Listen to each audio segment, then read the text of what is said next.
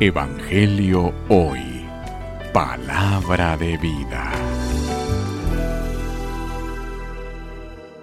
Lectura del Santo Evangelio según San Lucas. Gloria a ti, Señor.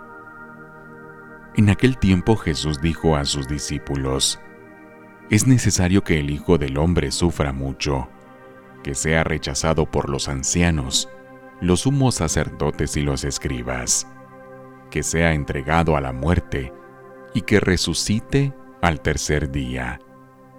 Luego, dirigiéndose a la multitud les dijo, Si alguno quiere acompañarme, que no se busque a sí mismo, que tome su cruz de cada día y me siga. Pues al que quiera conservar para sí mismo su vida, la perderá. Pero al que la pierda por mi causa, ese la encontrará.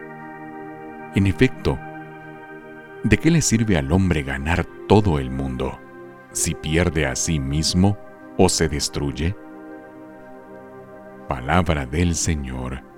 Gloria a ti, Señor Jesús. Evangelio hoy. Palabra de vida.